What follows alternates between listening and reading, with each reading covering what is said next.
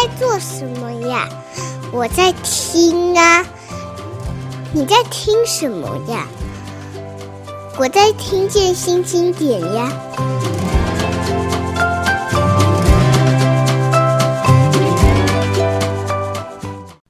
各位听众好，我是新经典文化的叶美瑶。你现在正在收听的节目是《听见新经典》。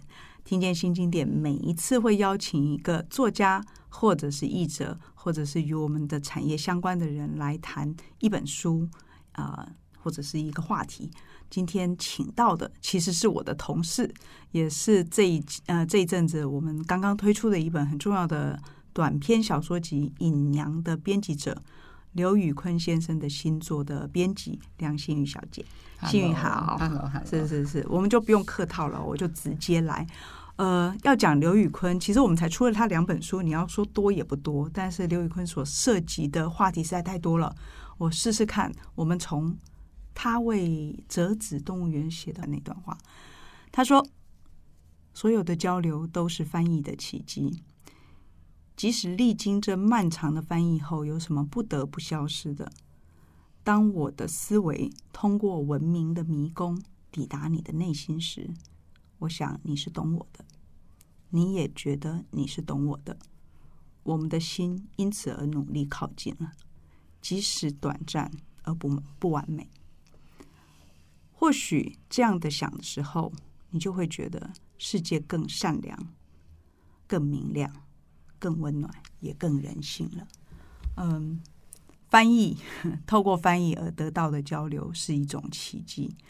能够把一个翻译的书做到读者能够感受到那个书的美、故事的美，我的确觉得在这个时代是越来越难的事情，因为有那么多更容易抵达你内心的事，比方说戏剧，比方说这个音乐。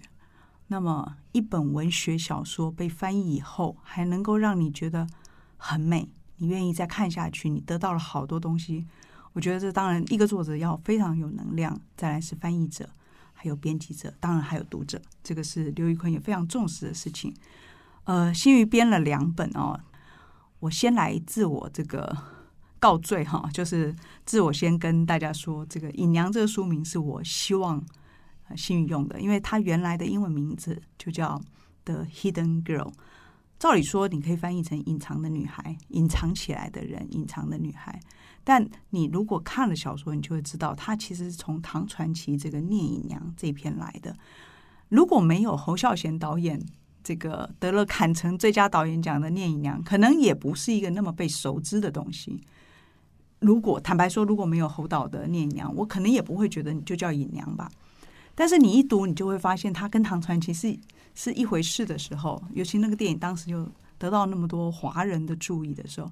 我还是觉得用隐娘最容易引起大家觉得哈，这是个中国传统故事吗？可是你一看到刘宇昆，因为刘宇昆是现在国际上华人世界大概甚至于是科幻界都肯定的非常重要的创作者哦，他是第一个吗？得了雨果奖跟科幻大奖同时得三个，三个对。对星云奖、雨星云奖、雨果奖、世界科幻大奖哈。哦他太厉害了，他他律师最早是城市设计师，是是是。这些城市，后来呢又去拿了律师的学位，嗯、后来又变又又成为律师，嗯，然后他现在同时还是非常多企业跟团体的顾问，嗯、然后是未来学者，是是是，嗯、平常好像也做这个很多不同的身份的角色，所以他在被访问的时候，他总是说我不是职业作家，那这件事情使得他。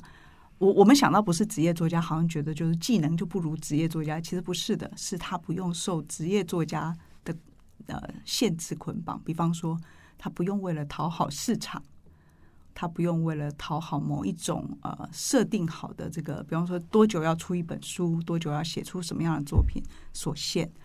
他甚至于很多短片都是在他通勤的时候，从他家到到上班的地方。我觉得他他如果嗯。你你刚刚提到说他不用受限于交稿时间，可事实上没有人能够限制他的交稿时间。你知道他在练习他写小说的能力的时候，他有有一段很长的时间，好几年的时间是每一个月产出一篇短篇小说。嗯嗯嗯，我觉得呃，就算是专职写作者，没错，我正要说的是这个，对，他是有很强的那个动力跟自我要求，对纪律，是是是。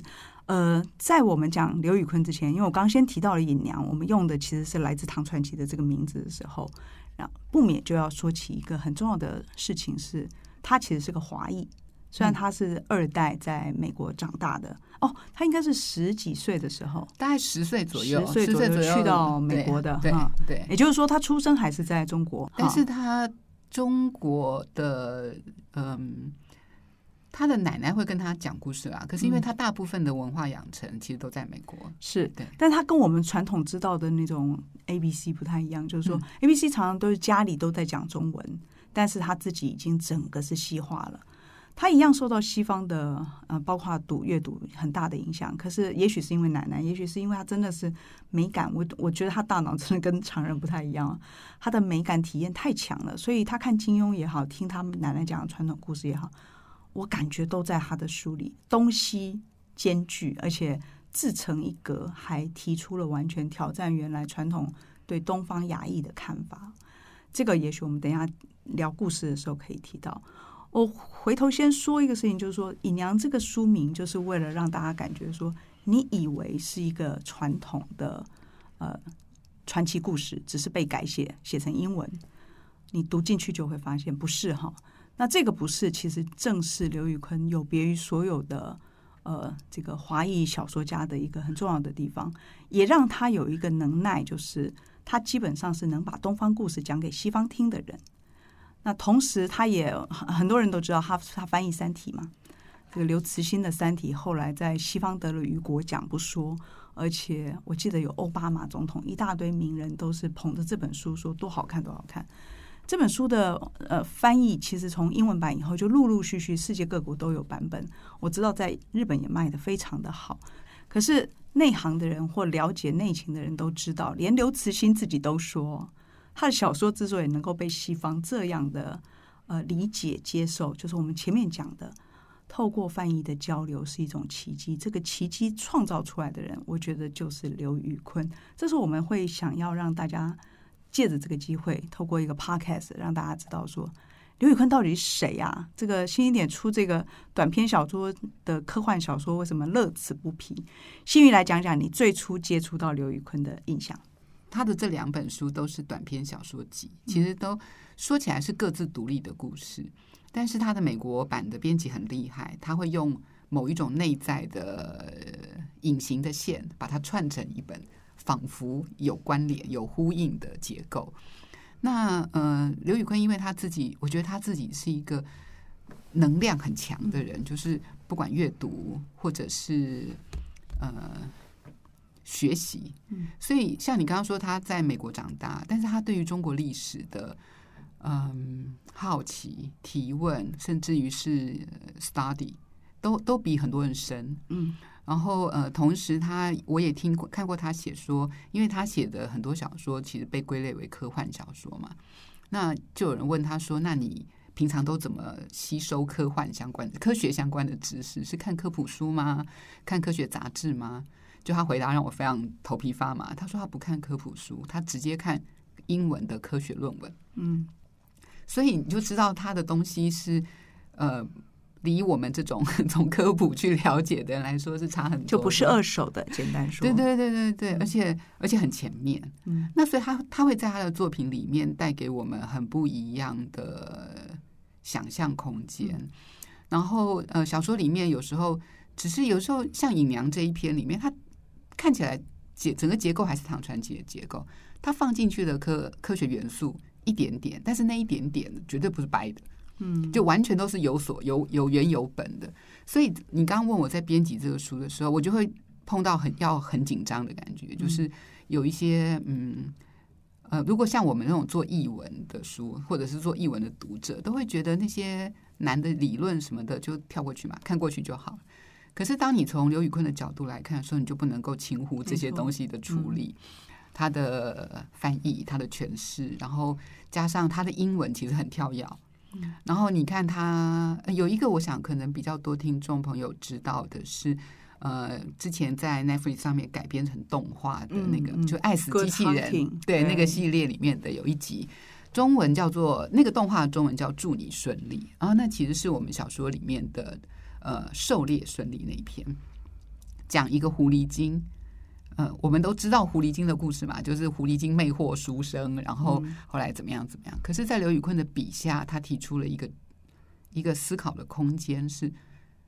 狐狸精魅惑书生吗？还是书生依赖狐狸精？狐狸精其实没有办法逃脱。嗯、那狐狸精因为可以长长生不老，但时间一直往前进，他的他的年岁来到了现代，来到了科技的时代，来到数位的时代的时候，他要怎么适应这个时代的残酷？嗯，哦，他有很好的美貌，可是他不再像社会已经变得很复杂了，他要怎么活下去？嗯、是。哦然后再加上那个呃国家之间的政治局势的改变，打仗啊什么的，他最后流离失所的时候，小说里面告诉你说，他不是用身体来换美色，嗯，可是时时间推移，他都说不得不用，因为他没有办法生存。是，even 这样，他都还碰到坏人，所以在动画里面你会看到他最后怎么样把自己一寸一寸的改造成机器人嘛。嗯。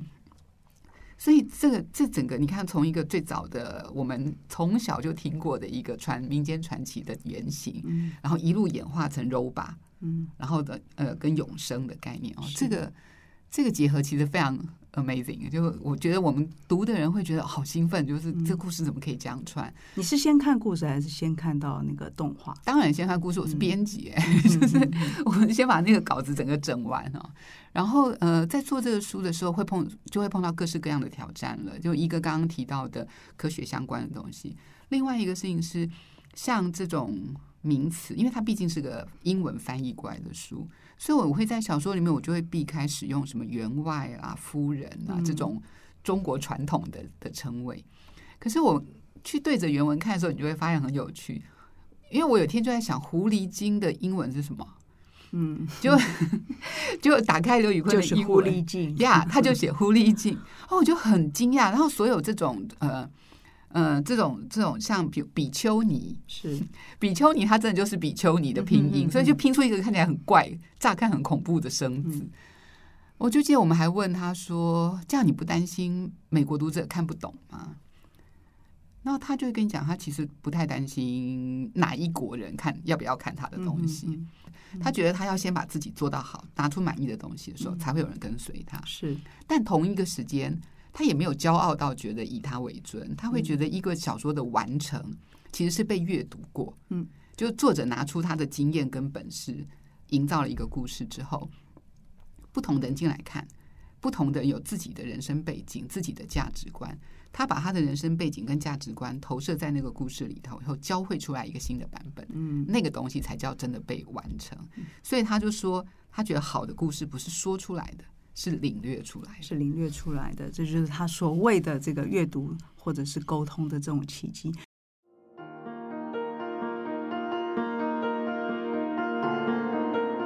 幸运刚刚讲这个呃，Good Hunting，我们翻成狩猎顺利的这一篇。其实是我呃一开始看的时候就觉得这篇很特别，但是我在看完 Netflix 拍的那个《爱死机器人》的拍摄之后，就那那个动画之后，我其实回头觉得是吗？我看这个小说的时候感觉到的东西不只是这样，我再回头去翻一遍小说，再次确定小说实在好太多了哈，因为小说正如新宇刚刚讲，他一开始从一个传统的狐狸精，然后道士带着儿子要去抓他。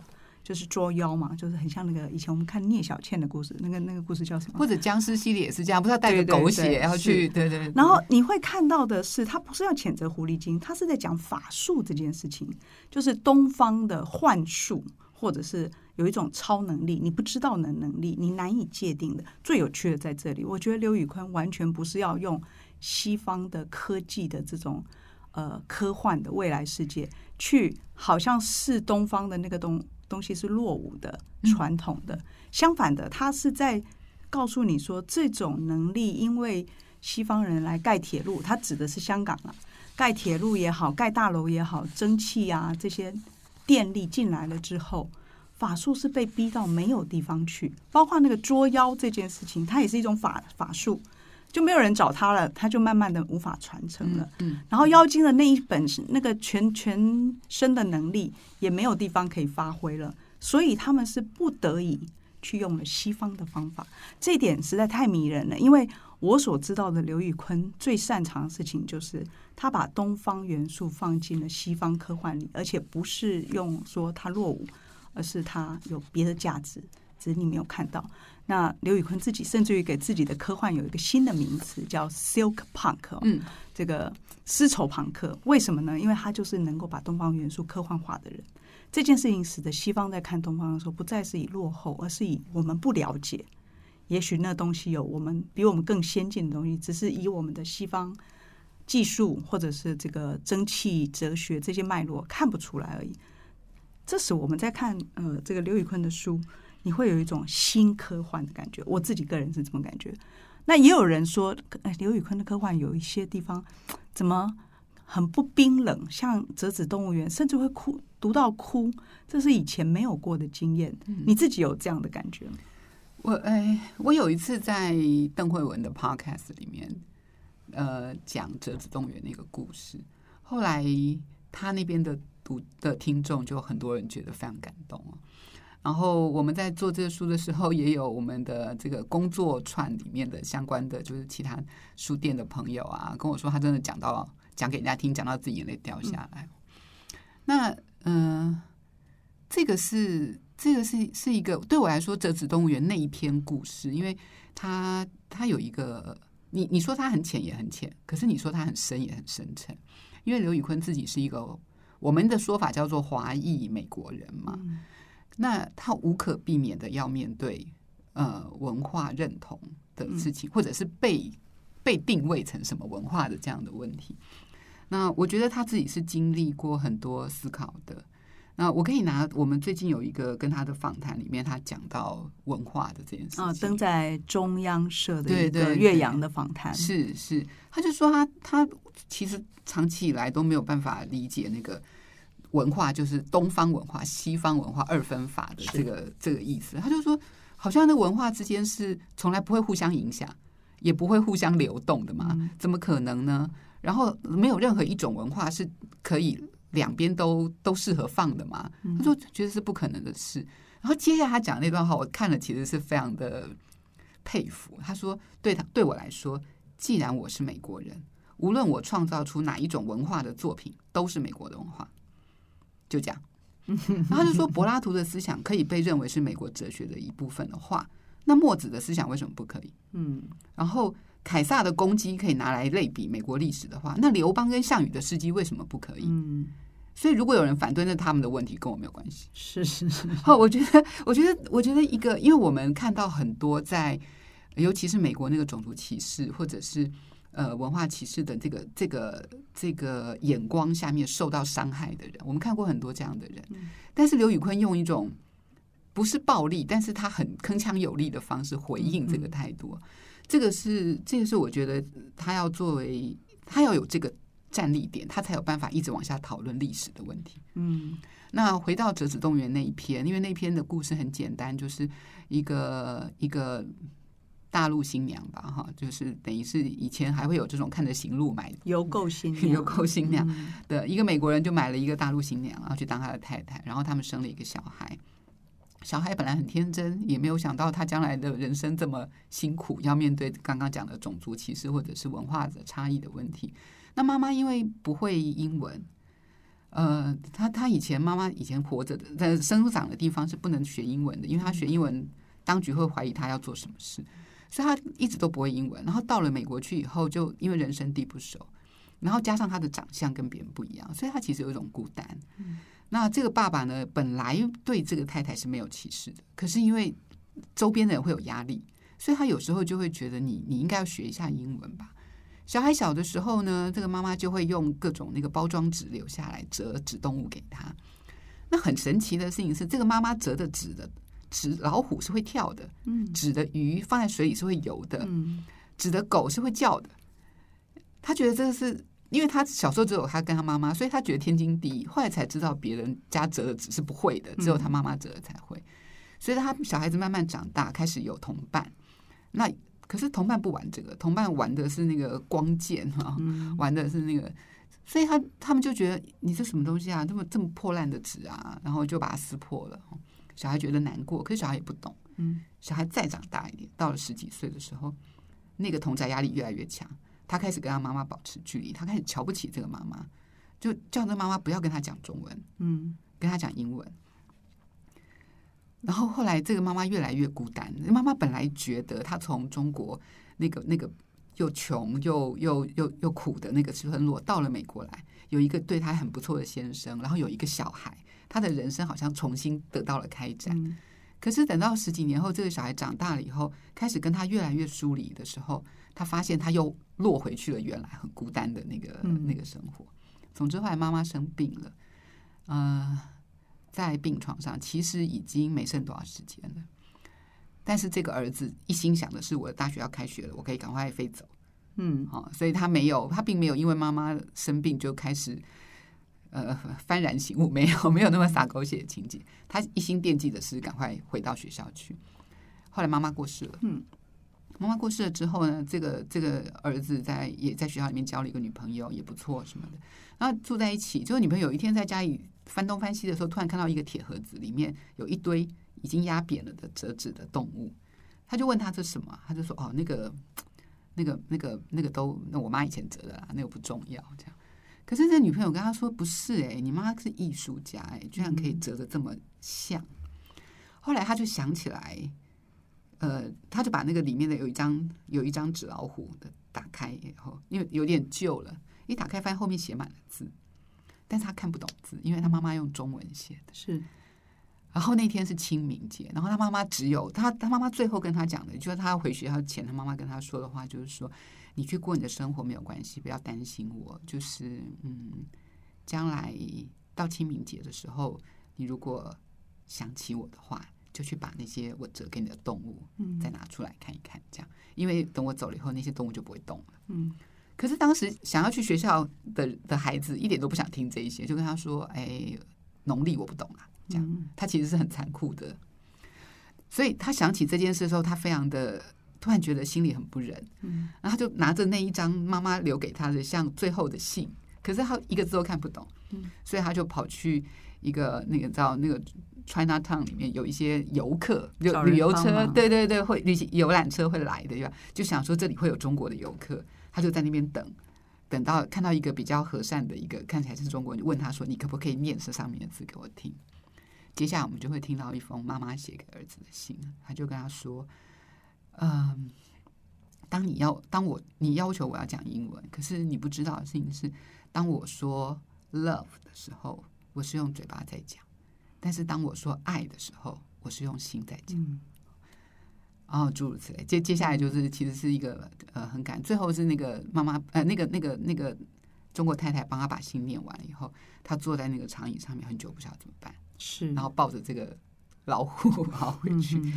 我觉得这个这里头有几件事情，一个是文化的认同。嗯、那你说这个小孩子错，或者小孩是个坏小孩，不是哦，他会遇到的问题跟所有在那个年纪跟处境上遇到的的人都会遇到那样的问题。嗯。呃，这是一个没有办法的，可能是没有办法回避的困难困境。嗯嗯，文化上的困境。然后他跟妈妈，你说他不孝顺，我觉得也没这么简单。嗯、然后呃呃，再来是亲情跟母亲这这几个题目，文化认同、亲情跟母亲这几个元素，还包括了对历史真相的探讨以及想象力的开拓，哈。还有网络社群这些，嗯、这几个题材，从《折纸动物园》这本小说集到《隐娘》这本小说集，嗯、我们会不断的看到。嗯，但是他很厉害的事情是他从来不用说教的方式。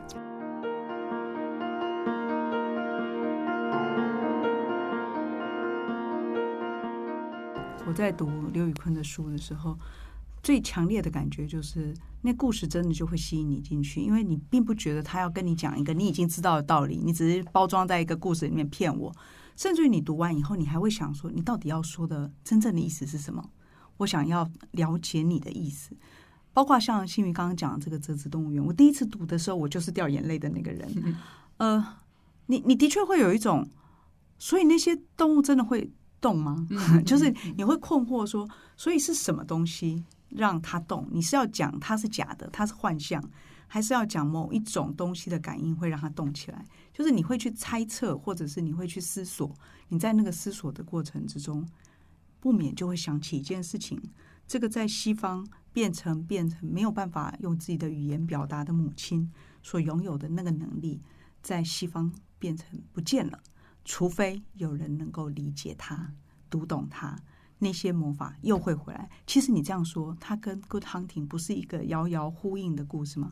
大部分我在读刘宇坤的故事，都有这种美，就是他说了一个什么，但是你要去体会，不用文字直接叙述告诉你。你不觉得我们以前在刘宇坤之前，我们听到科幻小说的时候，通常都会先有一个会怕。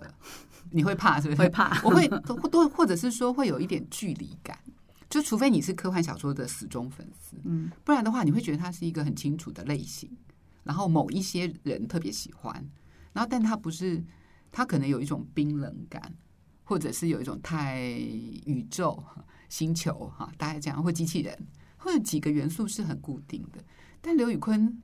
我告诉你说《折纸动物园》是科幻小说的时候，你可能会很惊讶，说原来科幻小说可以这样写吗？原来原来那个狩猎顺利狐狸精的故事也可以放进科幻小说里哦。所以他的想象力，其实在美国有很多的书评家都觉得是。超过想象的，是它不是他们定义里面的科幻。呃，我刚刚说的科幻小说会怕，并不是因为说真的不好懂，而是你不觉得吗？大部分的科幻小说如果变成了电影，你就更容易这个进入。为什么？因为它的很多场景描写科幻的术语，直接用感官让你理解。那文字的话，其实它会碰到一个问题是，当你用呃陌生的那些科学的语言。符号，尤其我很怕那种二手的科学语言，啊，就是你，你其实不确定他知不知道他在说什么。正因为这样，所以科幻小说似乎有一种，你好像有一些障碍在埋在中间，你才能看得到故事。那为什么科幻电影反而就没有呢？因为那些东西都化成了视觉。化成了声光的表演，让你感觉到说哦，所谓的那个会动的机器人长这样。他如果用这个几百字来描写，可能那个机器人一摆出来你就懂了。现在漫威在讲多重宇宙，那是一个很复杂的观念。是是是，如果你用文字来读的话，你大概两下就睡着。没错，所以的确一开始我们会看到科幻小说的时候，会觉得说哇，我又要经历一大堆那个专业术语障碍赛吗？有趣的是，刘宇坤没有给我这个感觉，可能第一篇有时候会有。嗯，这是他故意埋的陷阱。据说，你你要不要讲这这个东西？有人会问他说：“你这是你故意来筛选读者，就是这个你你要先过这一关，你才是真的想要看我的书。”但我猜，其实在他或者他的美国版编辑可能不是这样想的，可能是他的第一篇通常更像一个整本书的序言。嗯，呃，在在折纸动物园的时候，是第一篇很像序言，他在讲文字各种。不同宇宙的人，或者历史古代的人，他们是怎么样呃的记录东西啊？有人是用用用用磨的，用刻的，可是大家阅读的时候要手去摸，摸久了它就会剥落。是，他连这个文字的记录方式，他都可以有很细腻的想象。到了《尹良》这一本的时候，第一篇还好，我没有觉得第一篇像序言，但是它的最后一篇啊，没错，完全像后记。是对一个一个，你看不，你甚至会说这是一个小说吗？因为最后一篇，他讲的是他在他像像一个散文一样，他在说有一群修道的人，他们怎么样抄写圣书，是，然后怎么样？可是因为生活很拮据，最后把字挖下来过日子哦。然后挖掉了那些字以后，版面剩下什么东西？最后一篇其实是一个你要透过版面看的话，一目了然的有趣的东西。我们下一节回来继续说隐娘的故事。